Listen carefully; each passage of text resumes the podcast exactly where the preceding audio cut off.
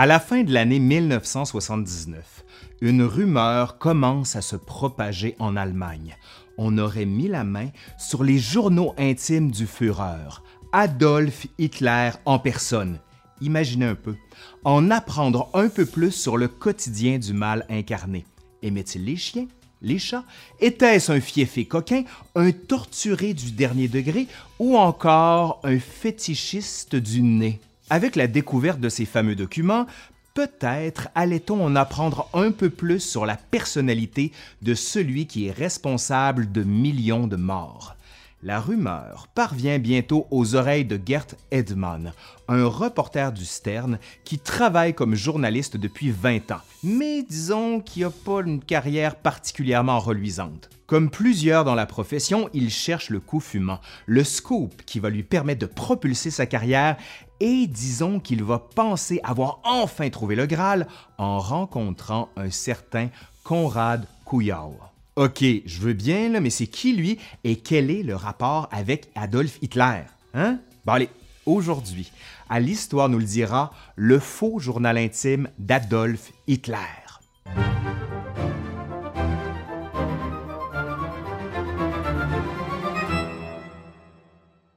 Konrad Kujau naît dans la Saxe en 1938, soit en plein pendant le régime nazi et un an avant que la Seconde Guerre mondiale ne soit déclarée.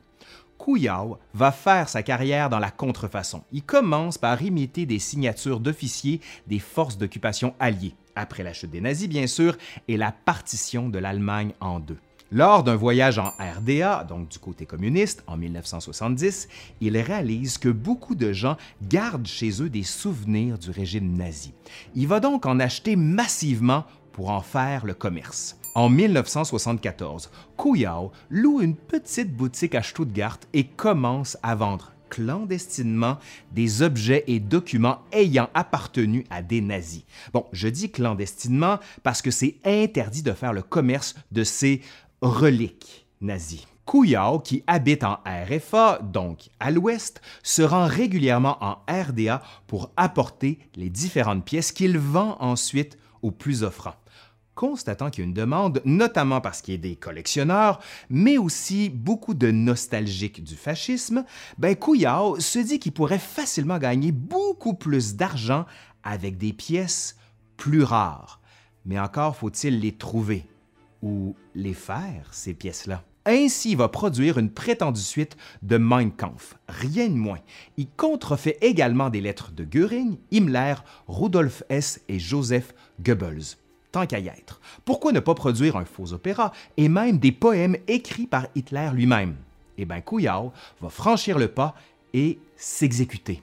L'appât du gain commence sérieusement à travailler notre maître de la contrefaçon. Ainsi, il décide de produire son grand œuvre, le journal intime d'Hitler, rien de moins. Il commence ainsi dans son petit magasin de Stuttgart à noircir toute une série de cahiers.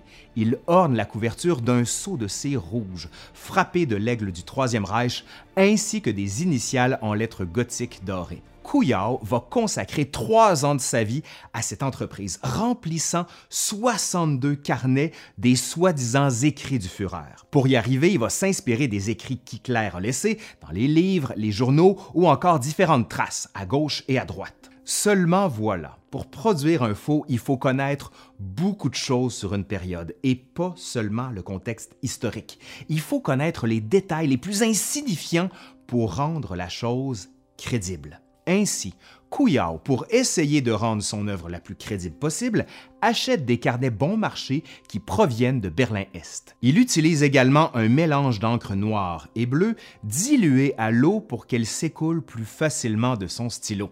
Vous avez bien entendu, il a utilisé un stylo. Mais attendez, là, c'est pas fini. Kuyao va faire une autre erreur grossière. Les lettres dorées AH dont il orne la couverture sont en réalité un F et un H. En typographie gothique, le F et le A se ressemblent beaucoup. Couillard va commencer à montrer son œuvre à un collectionneur, affirmant qu'il s'agit bel et bien d'un original, et même que le journal a été retrouvé dans les débris d'un avion qui s'est écrasé en avril 1945. Bon, pour comprendre cette histoire-là, je vous fais le contexte. Cet avion-là, c'est celui de l'opération Seraglio, déclenchée par Hitler lui-même en 1945. On évacue alors 80 membres de l'entourage du Führer. Du bunker berlinois, on devait se rendre dans les Alpes bavaroises. Dans un de ces avions prend place Wilhelm Arndt, le majordome personnel de Hitler. L'avion, cependant, est abattu et s'écrase. Bien qu'il demeure des survivants, son contenu, qu'on dit être des documents officiels et personnels, ainsi que des objets de valeur, est perdu. D'après Hans Bauer, pilote personnel de Hitler, le Führer, en entendant cette nouvelle, se serait exclamé, et je cite, Dans cet avion se trouvaient toutes mes archives personnelles, celles qui devaient témoigner de mon action devant la postérité et me rendre justice. C'est une catastrophe. Bref, c'est à partir de cette histoire-là qu'on explique la soi-disant découverte des journaux intimes. Ainsi, la rumeur chez les collectionneurs d'objets nazis commence à se répandre. Et c'est ici qu'arrive le reporter du Stern, Gerd Edemann, la copie inverse de Tintin. Edman est un passionné du régime nazi et lui-même un collectionneur de haut vol. Il se dit qu'il y a là une matière particulièrement intéressante pour mousser sa carrière. Imaginez un peu, le journal intime de Hitler. Quel scoop quand même, hein? Edmond décide d'aller de l'avant. Kouyaw lui affirme qu'il y a beaucoup d'autres carnets cachés en Allemagne de l'Est, pourvu qu'il soit prêt à allonger la monnaie. Le journaliste du Stern promet bientôt à Kouyaw la somme de 2,5 millions de Deutschmark, 1,8 million d'euros en argent d'aujourd'hui. Une somme coquette, disons-le comme ça. La direction du Stern confirme la transaction en échange du reste des carnets. Ainsi, le pauvre Couillard se lance dans une entreprise de contrefaçon. Il travaille fort, très fort. En deux ans et demi, il livre en moyenne deux carnets par mois. Affirmant qu'il devient de plus en plus difficile de sortir le journal de RDA, Couillard demande plus d'argent. Au total, le Stern va payer 9,3 millions de marques, dont les deux tiers vont rester dans les poches d'Edman.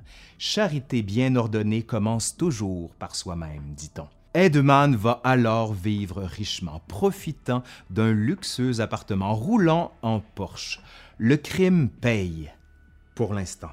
Seulement voilà, on commence à avoir des doutes au Stern.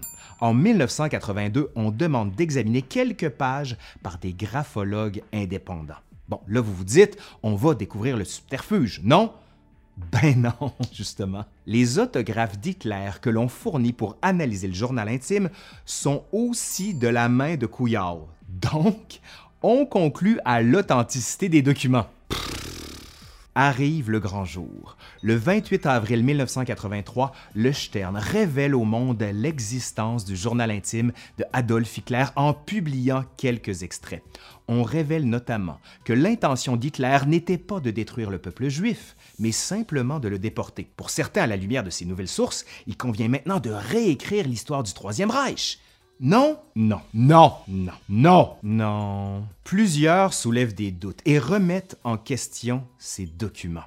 Le Stern va donc demander aux spécialistes des archives fédérales de les expertiser. Mais qu'est-ce qu'on a à perdre? On l'a déjà fait et l'authenticité a été confirmée. Seulement voilà, les experts ici ne se font pas avoir. Le journal est un faux. Pourquoi? Ben, parce que l'encre est récente. Les ultraviolets montrent que le papier a des composantes fluorescentes qui n'étaient pas employées avant 1945, que la reliure d'un des carnets contient une fibre de polyester qui n'est apparue qu'en 1953. Pour ces derniers experts, et je cite, il s'agit de faux grotesques du travail médiocre d'un copiste aux capacités intellectuelles limitées. C'est ce que raconte Robert Harris dans son livre Selling Hitler, paru en 1986. Avant même que le Stern ait le temps de se rétracter, le gouvernement allemand annonce que le journal est faux. Edman est sommé de révéler sa source. Quand il le fait, Kouyaw est déjà introuvable. Il a fui en Autriche. Plus tard, il se livrera à la police. Il sera inculpé et va purger une peine de 4 ans et 8 mois de prison. De son côté, Edmond, qui a gardé une grande partie de la somme qui devait être versée à Couillard, écope lui aussi de 4 ans et 8 mois de prison. Après sa libération en 1987, Couillard va profiter un peu de sa réputation de maître de la contrefaçon. Il va même ouvrir une galerie d'art à Stuttgart où il vend des imitations de peintres célèbres. Les vrais faux tableaux de Couillard vont très bien se vendre. Il va ainsi proposer des copies de tableaux de Hitler, mais aussi de Miro, Rembrandt ou Monet. À la fin des années 90, il est à nouveau condamné pour un trafic de faux permis de conduire.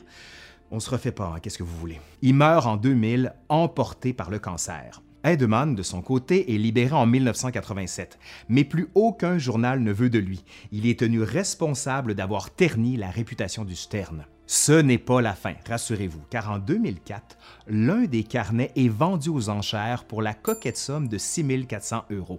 L'acheteur, ben, il est anonyme, on le sait pas. Les autres carnets, eux, vont être offerts par le Stern aux archives fédérales allemandes pour servir à l'histoire du journalisme. Ben oui, parce que du faux, il y en a et il faut documenter cette histoire du faux en journalisme. Allez, c'est fini pour aujourd'hui. Je suis Laurent Turcot de l'Histoire nous le dira. Si vous avez aimé la capsule, ben dites-le nous. Mettez un commentaire juste en bas. Faites un pouce vert en l'air. Abonnez-vous ou vous pouvez même nous soutenir sur le Patreon. Allez, bye bye!